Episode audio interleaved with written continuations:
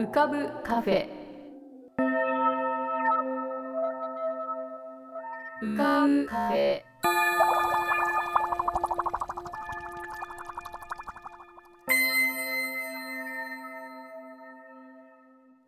2021年9月24日。こんばんは。ようこそ浮かぶカフェシーズン5へ。カフェ店主の幸男です。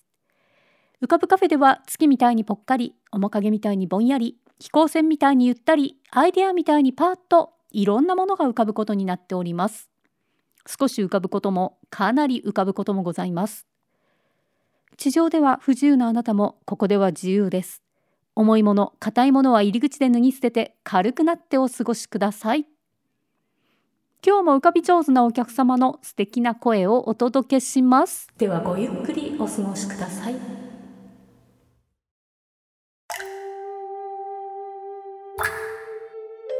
桐竹門富こと富さんのぷかぷか温泉独り言。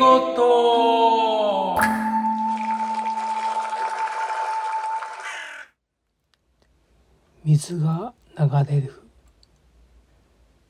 君と言ったあの大きな川。あの日と同じように水が流れる。この川面を覗けばあの日が映るでしょうか。水の流れに身を任せればあの日に帰れるでしょうか。石を投げれば思い出が跳ねる。だけどこちらには帰ってこない。いつかまた遠いどこかで会えるのかな。いや久しぶりって。みんなみんないるよって。懐かしい笑顔たちに。そんなこと輝く水面を見ながら思ったのでした。はい。皆様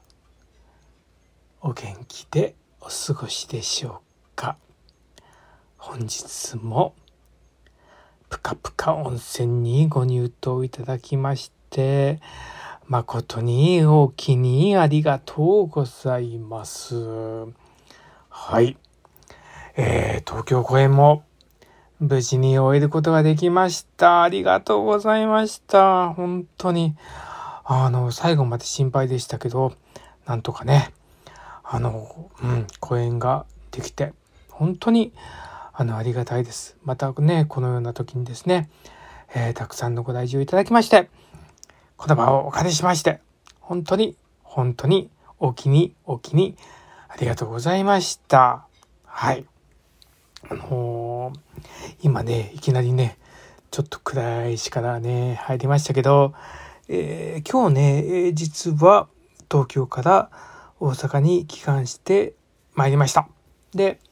あのー、新幹線にね、乗っててですね、あの、いつもだったらね、乗る前にこうビールを買ってね、ビールを1本だけ飲んで、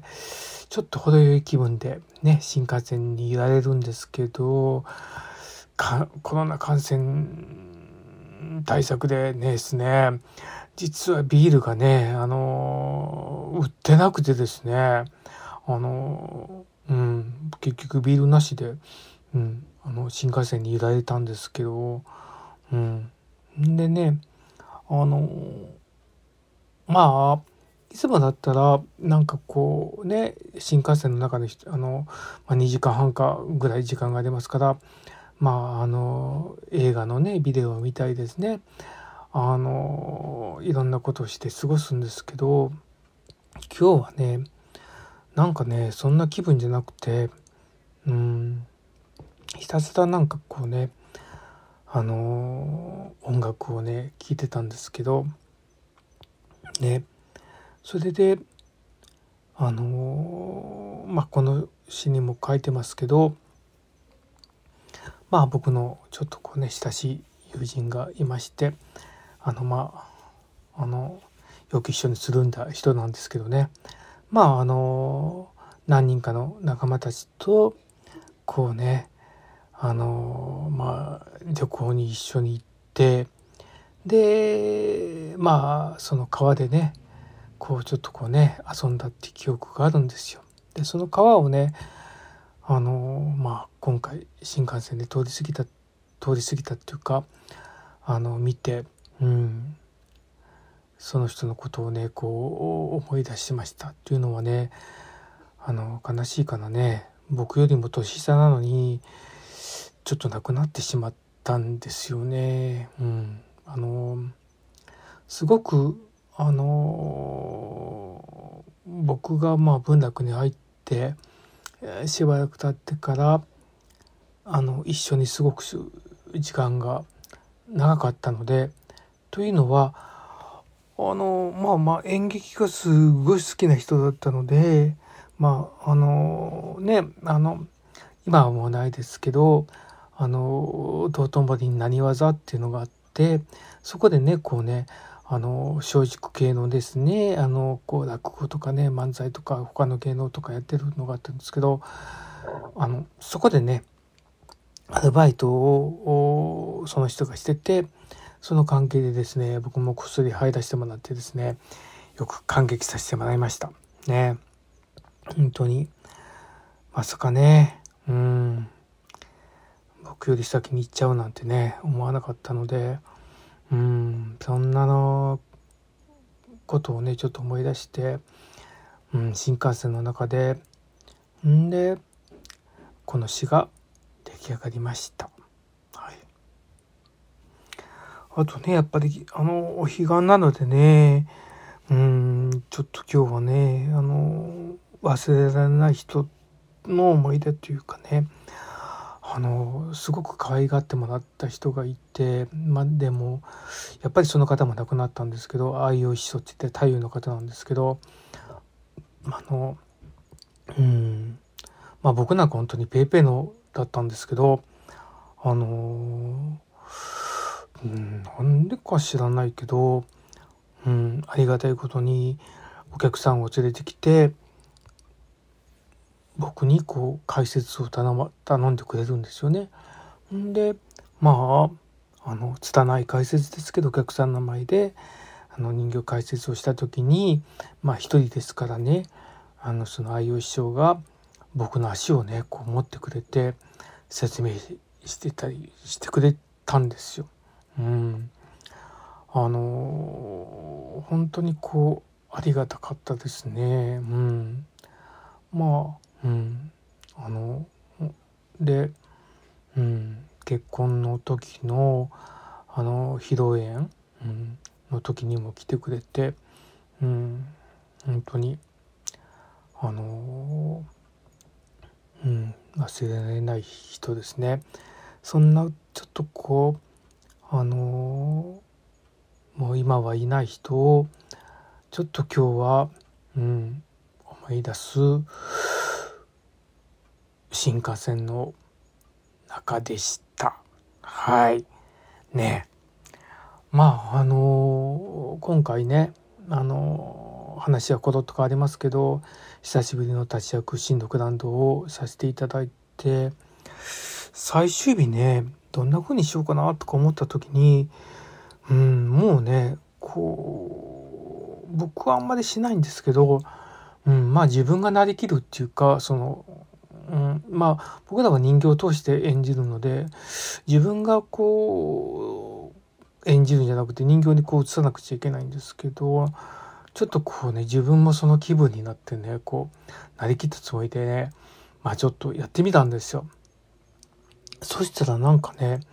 あのこう別の気持ちよさというかあこれはこれでありなんだなってやっぱりこう自分をこう奮い立たせるっていうか自分がこう役にねななるなることもね大切なんだなって今まではこう人形っていうのは間接的に表現しなくちゃいけないから自分がこうなりきってしまうと邪魔してしまうんじゃないかなと思ってたんですけどあそうじゃなくて自分も邪魔しない程度にはなってもいいのかなっていうふうに思いました。はい。あのね、他にもね、ちょっとすごく、あのー、感動した本があったんで、その本を紹介しようと思ったんですけど、それはね、次回に取っておきます。はい。えー、じゃあ皆さんね、えー、引き続き気をつけてお過ごしくださいませ。それではまた。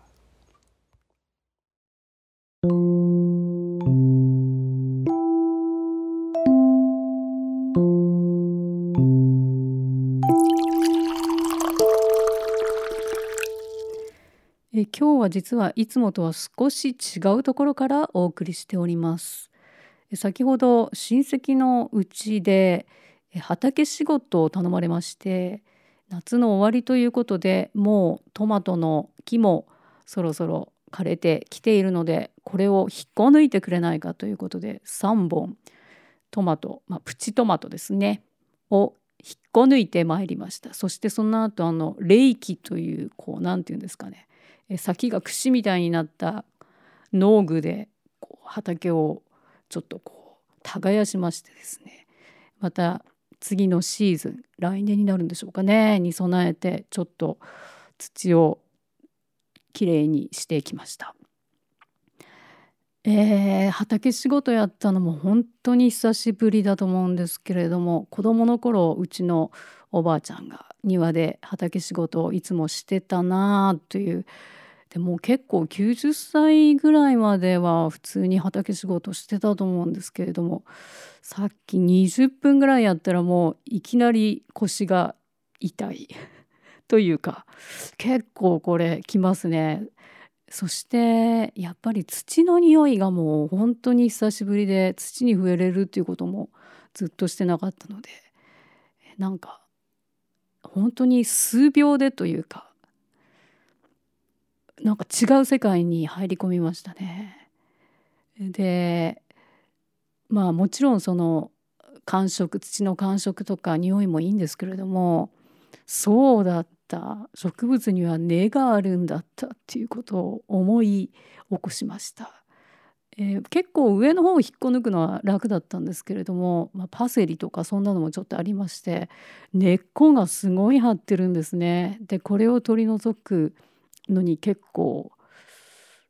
頑張って一生懸命掘り起こしたりして。やっぱり根っこ重要ですね。ついついあの見えているところっていうのに目がいっちゃうわけなんですけれどもこの見えないところにある根っここれはね多分何にでもつながるんじゃないでしょうかね。どういうところでも実は目に見えてない。裏側の隠れてるところの根っこが重要なんじゃないかななんていうことを考えたちょっと寒くなってきたけれども光がとっても綺麗な午後でした。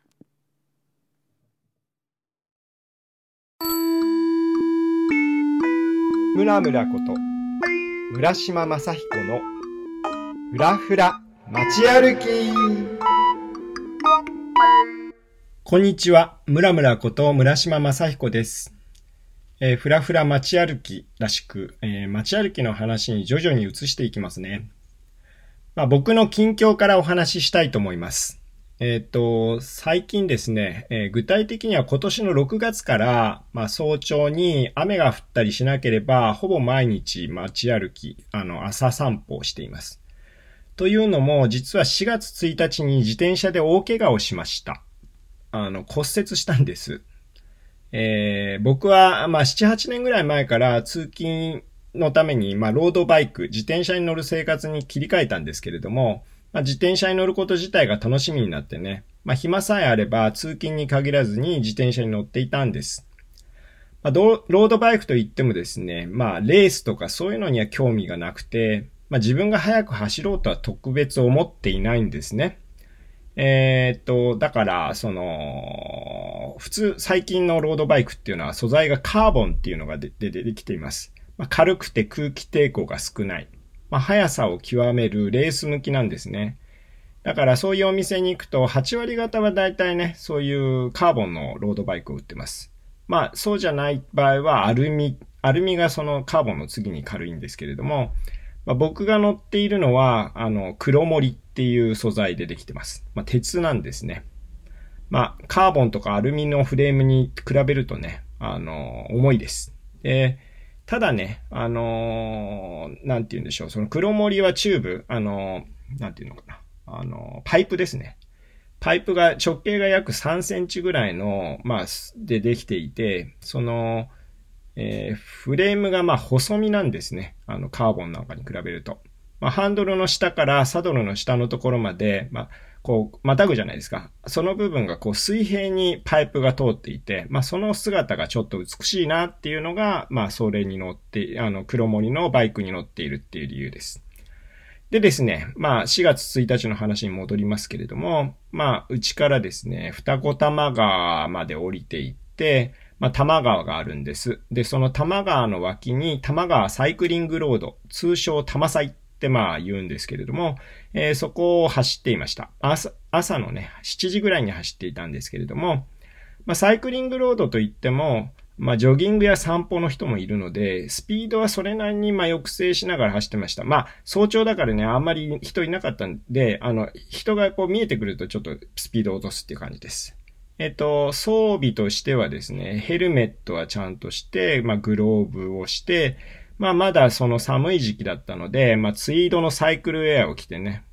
まあ、そうしたらですね、このガードレールっていうか、まあ、地面から突き出た U 字型のですね、なんて言うんでしょう。まあ、自動車オートバイがサンクリングロードに入らないためのゲートみたいなのが、まあ、あるんです。あの、そこに、まあ、ジョギングの男性が、あの、こちらに背中を向ける感じで、まあ、休憩してたんです。あの、多分、こう、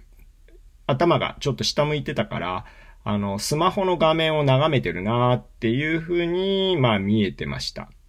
で、その彼の脇をね、こう、その、ゲートをね、スイッとこう通過しようとしたんですね。まあ相当スピードも落としてたんですけども、ただその男性がね、突如こう、パッと振り向いて、あの、えー、その隙間をね、自分を通ろうとして、あの、塞いじゃったんですね。で、僕はもう避けるような距離じゃなかったんで、まあ、全、あの、急ブレーキをかけて、まあそうすると前輪がロックしてね、まあそこからだと、なんて言うんですかね、あの、スローモーションみたいな感じで、あの、状況が覚えてますよね。こう、お、後輪が浮いてきたぜ、みたいな感じで。で、えっ、ー、と、果てはこう、自分の体が前にこう放り出される感じがして、で、それでぐるっとこう回りながら落ちてってるなぁ、みたいな感じです。で、まあ、あの、そんなわけでですね。まあ、結局はそれで肩から落ちちゃうんですけれども、あの、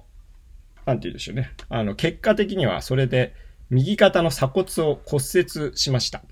えー、本当はね、あの、救急車でも呼べばよかったっていう感じが後ではそう思いましたけれども、まあ痛いもののなんとかなるやと思って、まあタクシーを拾って、えっ、と、自転車もその車輪を外してね、あの、トランクに乗せてもらって、まあそれで自力で、まあ自宅まで帰りました。まあそれで、まあ自転車に乗らない肩をつった生活が続くんですけれども、まああの、鎖骨っていうのは、まあ、自然的に治癒する場合も、あの、くっつく場合もあるっていうことで、まあ、2、3週間様子見たんですけれども、まあ、毎週、その、レントゲンを取ってもらうんだけれども、まあ、なかなかこう、くっつかないねっていうことで、結局は、あの、2泊3日のね、全身麻酔の手術をしました。まあ、骨折も入院も初めてだったんですけれども、えっ、と、ステンレスのプレートを入れて、まあ、ボルト止めするような、そういう手術だったんです。で、そうするとね、まあまあ、その肩を保護する感じでも、まあ動かない生活が結構続くわけです。で、それまでは、その、新宿の事務所、新宿に事務所を借りてるんですけども、片道10キロあるんで、雨でも降らない限りは、毎日20キロ自転車に乗ってたんです。まあ、それがね、全くなくなって、まあ2ヶ月ぐらい経つとね、こう体がこうなまってくるっていうか、まあ、えっと、体重もちょっと増えてきたりしてね。で、それがきっかけで、まあ、散歩でもすると、歩くんだったらいいねっていうことで、まあ、街歩きを毎日するようになりました。まあ、世田谷のうちから早朝に、まだ電車も動き出す前に、まあ、あの、街歩きを始めるっていうのが、なんか、それからの日課になっています。6月っていうと、まあ、夏至ですよね。あの、日が1年で一番長い頃です。ま、3時半ぐらいだとね、空も白み始めるんですね。まあ、最近なんかね、年を取ったのか、早朝に目覚めてしまうのがあって、まあ、いつもだったらそこで二度寝して、まあ、6時か7時ぐらいになるまでは大体待とうよみたいな感じだったんだけど、もう、あの、このコロナの時期なので、まあ、人がいない時間にこう街歩きするっていうのもまた、それはそれでいいなと思って、あの、二度寝せずに街歩きをするようになっています。えー、いい時間になってきました。まあ、散歩自体にはまだとる、あ街歩き自体にたどり着きませんですけれども、えー、次回はですね、その早朝の街歩きについて、えー、お話ししていきたいと思います。まあ、この度はきっかけですね。えー、では、今日はこの辺で。あ次回をお楽しみに。堀切克弘のパリ子育て俳句散歩皆さんどうもこんにちは、えー、先週は私の新年度の抱負をお伝えしたんですけれども早速ポッドキャストを作りました、えー、タイトルはですね「鴨と尺取り」という番組を始めることになりました、えー、ちょうど1983年生まれの西村麒麟君という俳句仲間がいるんですけれども彼と2人でゆるいトーク番組を始めることにしまして、えー、予告編はですねもうすでに Apple とかあとは YouTube の方にも上げましたのでまあなんとなく雰囲気はそちらで、えー、わかるかなと思いますが10月の初めぐらいに第1回を配信予定でございます。まあ、もしあのご関心のある方がいれば再生をしてみてください。あの、先週お伝えした通りですね、あの、幸代さんのおかげで、ガレージバンドというね、えー、まあ、音声の編集ソフトを、まあ、使ったことが過去にあったんですけど、10年前ぐらいにあったんですが、まあ、本当に10年ぶりに、ずっと Mac 使いだったんですけど、その間ね、ガレージバンドは、だからパソコンの中に入ってたんだけど、使う機会がなくて、えー、初めてですね、実質。もう本当に幸代さんに教わった以来、10年ぶりにガレージバンドを立ち上げて編集をしてみました。あのー、いろいろ発見があったんですけど、まあ、一つは、あの、二人でこう喋っていて、声のピッチっていうのかな？こう、どのくらいの声の高さ、低さの振れ幅があるかっていうのが、こう、波形として出るんですけど、一緒にやってるキリンくんは割とブレないっていうかね、えー、同じ一定の範囲内で喋ってるにもかかわらず、僕はなんかすごく、このラジオもそうだと思うんですけど、忙しいっていうか、上行ったり下行ったりっていう、こう波形がかなりね、えー、ダイナミックな喋り方をしているというのがよく分かりましたし、あとは間ですね。あのー、やっぱり喋ってる時の間って、まあ、いろいろ考えながら喋っているので、なるべく間に間を置かないように喋っているつもりなんですけど、こう、唾飲み込んだりね、呼吸を整えたり、あるいはこう、ちょっと考えたりっていうことがあるので、一回ね、録音したものを聞き直してみると、なんかやっぱこう、無駄が多い感じがしますね。なので、ちょっとその辺は間をカットして、えー、聞き直してみると、非常にこう漫才のようなテンポのいいね、えー、会話になっているので、まあその辺どこまで、えー、実際の本当のね、間をカットするかっていうのは結構いろんな議論がありそうですけれども、あの、初回は今のあのーとかね、えー、カット、またえーとか言っちゃう。あの、結構言ってるんですよ。あのとかえーとか自分の口癖みたいなものっていうのもよくわかるし、あの、大、まあ、またあのって言っちゃったね。なんかもう煩わしいですね、こうやってね。気にし始めると本当にキリがないですけど、まあやっぱりこういう口癖って人によって違うので、えー、自分はこういうふうに喋ってんだなというのを改めて考えるきっかけにもなりました。これ実はですね、いつもこの浮かぶカフェで喋ってるのは一発撮りなんですよ。あのー、今まで一回も今の「あの」とかをカットしようとしたことは一回もなくてだってねカレッジバンドを使ったのを先週が初めてなので、えーやったことなかったんですけどあもしかしたら僕が知らない間に幸代さんが 編集をしてくれていたのかもしれませんがあ僕はやってないので、えーなるべくね「えーこうえー」とか「あ」とか間を空い開けたりしないようにしてるつもりなんですけどやっぱり5分とか10分とかね相手がいない中でずっと一人で喋り続けるの結構大変なので、えーやっぱりね難しさがあるんですがあのガレージバンドでカットできるということが分かってしまったのでどうしようかな。来週ぐらいから急に「え」とか「あ」とかあんまり言わなくなってるかもしれませんね。どうなんでしょう。この「え」とか「あ」とかが全くない世界っていうのは逆に何て言うの？こうちゃんとしすぎていてね聞いてる方もちょっと疲れちゃう感じがしますよね。でもかといって「えー」とか「あー」とかばっかりねあの昔の大平さんっていう総理大臣いましたけど「あー」「うー」とかね、えー言ってるのもやっぱり聞いてる側としては非常にストレスになるのであそうそうそう思い出した中学校の時に、えー校長先生の朝の挨拶みたいのがあってその校長先生がむちゃくちゃ「あー」とか「えー」がね多い人だったんですよ。でそのことにある時に気づいてちょっと教室で話題になってそれからはその校長先生が何回「えー」とか「あー」とかって言ったかっていうのを数えるっていうゲームが流行ってました。流行ってましたっていうか僕ともう何人かでやって答え合わせをするっていうのをね。だから皆さんもねポッドキャストを作られるといいと思いますよ。あの自分のこういう喋り方とか喋る内容とかと向き合わざるを得ないのでだってこう普段皆さん独り言とか自分で考えたりすることあるじゃないですかだからそれを録音して聞き直すっていうことが多分今まで人類史上なかったんですね。でも、ポッドキャスターの人っていうのは、ま、非常に自分の声との関係を新たにしているっていうかね、えー人類史上初めての自分の声との向き合い方をしているので、もしかしたらこれがこれから20年、30年かけて非常にスタンダードになっていくかもしれませんよね。あのパソコン1台あれば自分の声でラジオを作れる時代になってしまっているので、もしかしたらそういうことが僕らの社会をこれから変えていくのかもなと思っています。